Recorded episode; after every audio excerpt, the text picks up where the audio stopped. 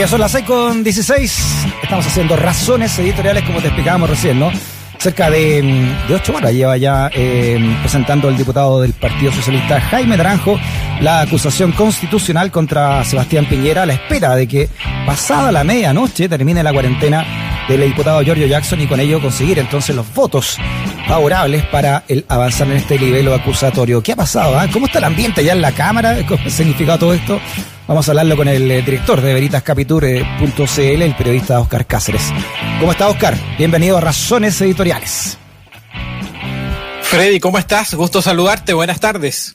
Hola, hola. Oye, ¿cómo está, bueno, cómo está el ambiente, no? ¿Qué, qué, qué, qué se, ha pasado en esta ya casi, no sé, siete horas? ¿Cuánto? Empezó a las diez y media de la mañana a, a leer ahí Jaime Naranjo y le quedan Vamos otra- por las ocho horas ya. otra- y le quedan otras ocho más hasta medianoche, le queda por lo menos. O pasada la medianoche, porque tiene que llegar Giorgio Jackson de, de Santiago. Claro.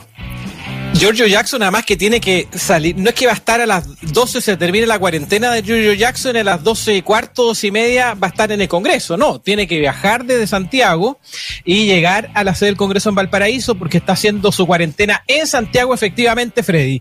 Eh, bueno, lo que ha pasado es que tenemos una mm, acusación constitucional que de los años que a mí me ha tocado cubrir el Congreso es la, es la más llamativa.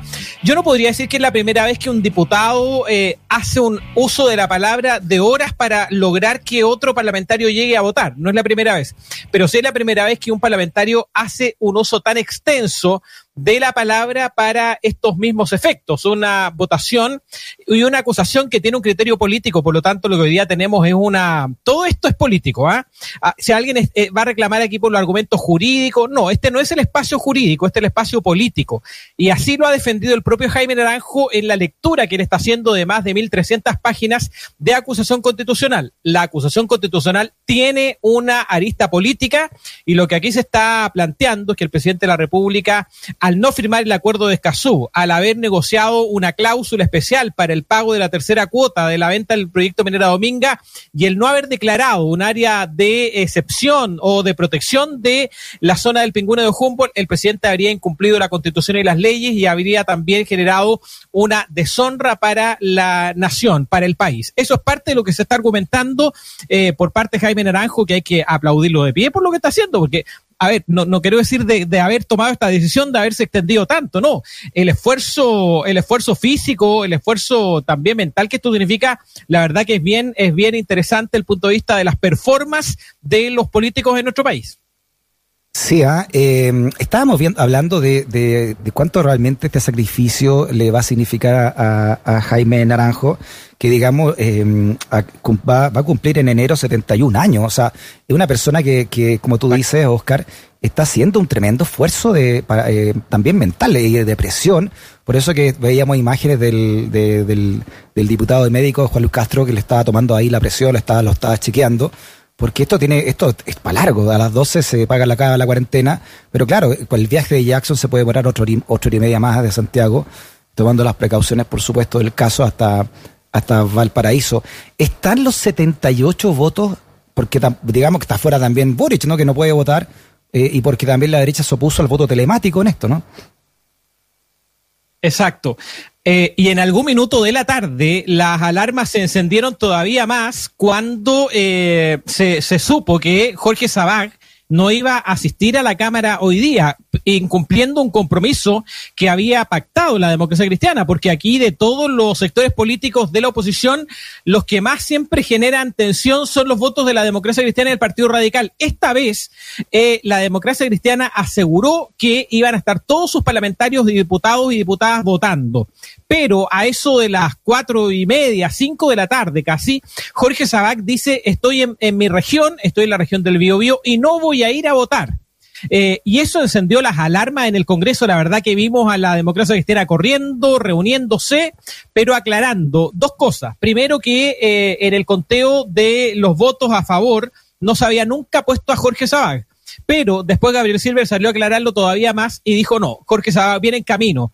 Se había dicho que a lo- al más puro estilo de Franco París y Jorge Sabac tenía un PCR que estaba esperando resultados. Inconcluso. Bueno, no era tan así y Jorge Sabac finalmente viene en camino a Valparaíso para cumplir un acuerdo político. Aquí esto puede tener consecuencias. Recordemos además que Yasna Proboste es candidata a la presidencia por la democracia cristiana, el nuevo pacto social, y esto podría haber desencadenado otros efectos políticos también. Por lo tanto, hubo un momento de tensión. Entonces ahí dijimos, a ver, todo este esfuerzo de Jaime Naranjo para hacer hora, para esperar a Giorgio Jackson que llegara a la medianoche, iba a terminar en nada si es que Jorge Sabac no venía. No, se aclaró finalmente, Jorge Sabac viene, por lo tanto, hasta ahora, si o no, a ver, aquí puede haber un terremoto, este es un país sísmico, aquí puede pasar cualquier cosa.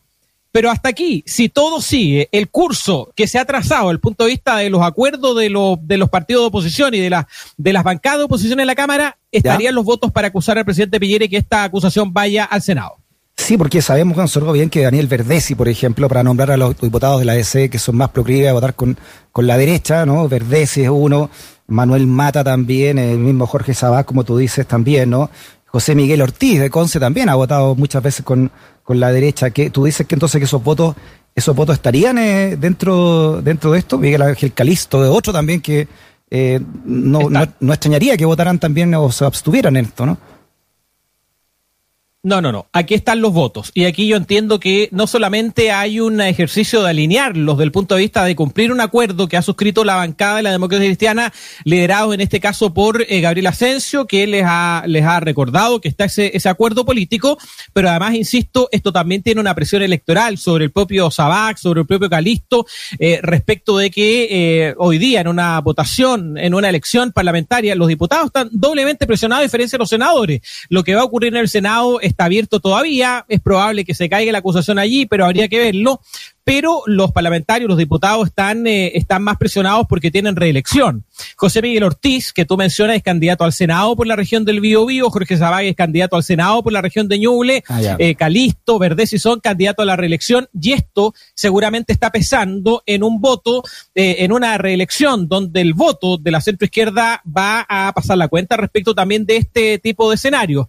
Por lo tanto, creo que en esto, finalmente, el suspenso, como leímos ahí en el titular del mostrador, ya no es tal porque Jorge Sabac viene en camino y el resto de la democracia cristiana está alineado con esta votación. Los radicales son los que podrían, los que van a generar también alguna, alguna incertidumbre. Carlos Albert Jarpa ya ha dicho que no, el resto de la bancada entiendo que está a favor de la acusación constitucional. También el voto de mesa ahí de los radicales siempre también, o no siempre, pero ha estado muy proclive también con la derecha. En un momento se, se había ido de la bancada, ¿te acuerdas, Oscar? Y ahora parece que volvió mesa el diputado Mesa del Partido Radical, ¿eh? y no sé cómo estarán los PPD y los independientes, que el otro eh, lo llamaba independiente, ya por lo menos sabemos, sabemos que Out eh, no va a votar a favor y me parece que tampoco Lorenzini, ¿verdad?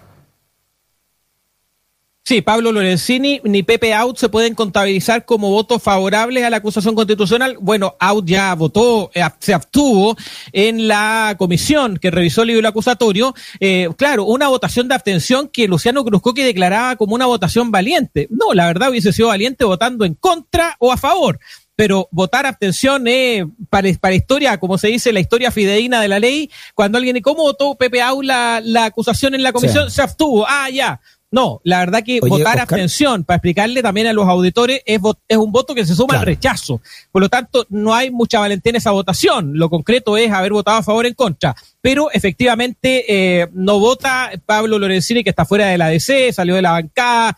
A ver, Pablo Lorenzini tiene negocios propios con el gobierno ¿ah? hace rato y él lidera hoy día la Comisión de Hacienda de la Cámara eh, con votos de la derecha. Recuerda que eh, le hizo una suerte de golpe de Estado ahí a Daniel Núñez del Partido Comunista en la Comisión de Hacienda.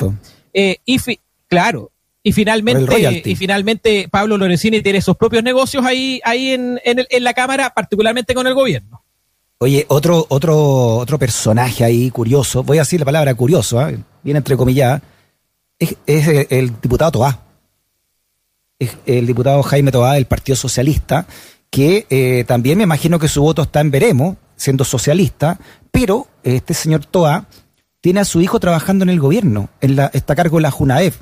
¿Ah? Eh, y Toa, hijo, el de la Junaev, lo puso ahí Michelle Bachelet y lo ratificó Sebastián Piñera a cargo de la Junaev a este Toa, hijo del diputado. Y según una nota de la tercera, cuando, cuando lo ratificó Piñera a este Toa, eh, empezó a echar este todo a todos los, a todos los socialistas, él es socialista, de la Junaev, según nota de la tercera. Y también, digo curioso entre comillas, porque su padre, diputado del Partido Socialista, ha votado varias veces eh, junta, conjuntamente con el oficialismo. No sabemos, por eso te pregunto, ¿cómo irá a votar ahora? No, a ver, eh, entiendo que Toa está contabilizado entre los votos a favor de la acusación constitucional, pero efectivamente, Freddy, aquí eh, si uno hiciera a ver, buscara las votaciones uno por uno de los parlamentarios, ¿no es cierto?, que, suelen votar alineados con el gobierno. José Miguel Ortega es un caso emblemático. José Miguel Ortega, además, es diputado del año 1990 y ahora va al Senado. Y probablemente a José Miguel Ortega le va a ir bien en esa elección senatorial porque eh, tiene una racha impresionante en la región del Biobío. Pero efectivamente, aquí, cuando uno repasa la historia de estas personas que tú señalas, muchos de ellos han tenido vinculaciones en cargos en el gobierno. Sí, disculpa que te interrumpa porque justo estamos viendo ahora una imagen en pantalla dividida de la tercera donde dice eh, Toa, lo justo que lo acabamos ahora, ¿no? Del PS, se suma a indecisos que podrán estar, eh, echar abajo, dice la acusación inconstitucional contra Piñera. ¿Ah? Esto es la previa, obviamente, ¿no? Se le da por indeciso a Toa que está justo ahí al medio eh, de, la, de la foto, ¿no? Este Toa que es del PS, bueno, ahí está Aus también, eh, está Tazabaj, etcétera, Mata y, y ahí el mesa también del Partido Radical. Por lo tanto, me llama mucho la atención este caso ¿no? del señor Toa, eh, que, que es, cuyo hijo lo ratificó Sebastián Piñera a cargo de la JUNAEP, ¿no? Siendo socialista. Es una, es una suerte como la figura muy similar a la del director del Servicio de Impuestos Internos, no que Fernando Barraza, que también fue nombrado por Bachelet y que fue ratificado por eh, Sebastián Piñera porque le da garantías políticas a propósito de todos estos casos que hemos visto. A propósito de esta misma acusación constitucional, hay que recordar que Fernando Barraza fue al eh, Congreso, a la comisión que revisó la acusación y dijo que estaba todo en regla en esta compra y venta de la Avenida Dominga, que se habían pagado los impuestos a contrapelo de lo que dijo la Asociación de Funcionarios del Servicio de Impuestos Internos, que dice una cosa totalmente contraria. Pero efectivamente, las personas tienen que entender aquí, eh, nuestros auditores y auditoras de la radio, Sacha, hasta ahora, eh, que eh, esta votación es política y que como votación política aquí se hacen negocios. Yo creo que detrás de esta repentina desaparición de Jorge Sabago hoy día en la mañana y esta declaración por la tarde, no voy a ir a votar, hubo una fuerte presión política y seguramente llamados de la moneda gestionando. Estoy convencido, no tengo ninguna duda, no tengo ningún, no tengo, no tengo ninguna duda respecto de esto, de que efectivamente la moneda ha estado trabajando eh, eh, pirquineando votos de la oposición para bajar a cambio de alguna cosa. El punto es, Freddy, que el momento de Sebastián Piñera no es el mismo que hace un año atrás, que hace eh, diez meses atrás, porque había que mantener cargo en el gobierno. Le quedan pocos meses en el gobierno a Sebastián Piñera, por lo tanto, a estos diputados que negocian por fuera, debería costarle un poco más hoy día salvarlo del punto de vista de esta acusación constitucional, porque eh, en estricto rigor eh, sus cargos, incluso el de que estamos comentando de Toa, es un cargo que debería terminarse en marzo, pero está por verse. Oscar Cáceres, director de veritascapitur.cl. Oscar, abrazo grande, muchas gracias por tu despacho. Que esté bien. Buenas tardes, Freddy. Saludos. Chao, chao. Chao.